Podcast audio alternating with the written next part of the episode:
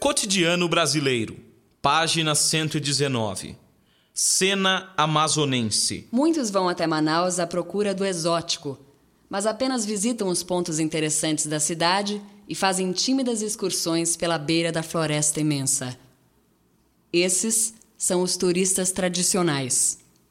Há, no entanto, turistas mais ousados que se dispõem a trocar o hotel cinco estrelas por um barco de madeira. Com ele, navegarão horas a fio pelos rios Negro e Solimões em busca da praia de seus sonhos, desconhecida, escondida no meio da floresta. O perigo é encontrá-la.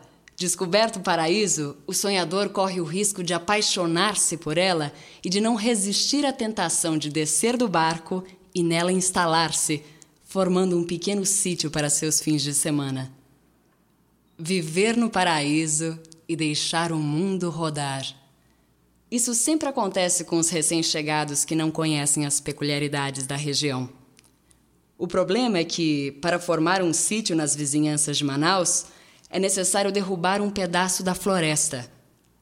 Com a derrubada das árvores, surge, inevitavelmente, um mosquito terrível, cuja picada causa ferimento dolorido e repugnante, que leva meses a cicatrizar.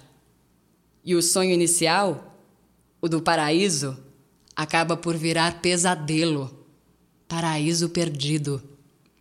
Mas há uma forma diferente de passar os fins de semana às margens dos rios de Manaus. Eilo, prepare seu próprio barco. Compre o casco de algum pequeno construtor de barcos e usar as pencas na região. E um marceneiro lhe fará a parte superior: sala, quartos, cozinha e banheiro. Equipe seu barco com holofotes. À noite, eles lhe desvendarão a floresta espessa e iluminarão praias selvagens. Escolha uma delas e não derrube árvore alguma. Apenas desembarque e explore-a. Mas não se esqueça da churrasqueira.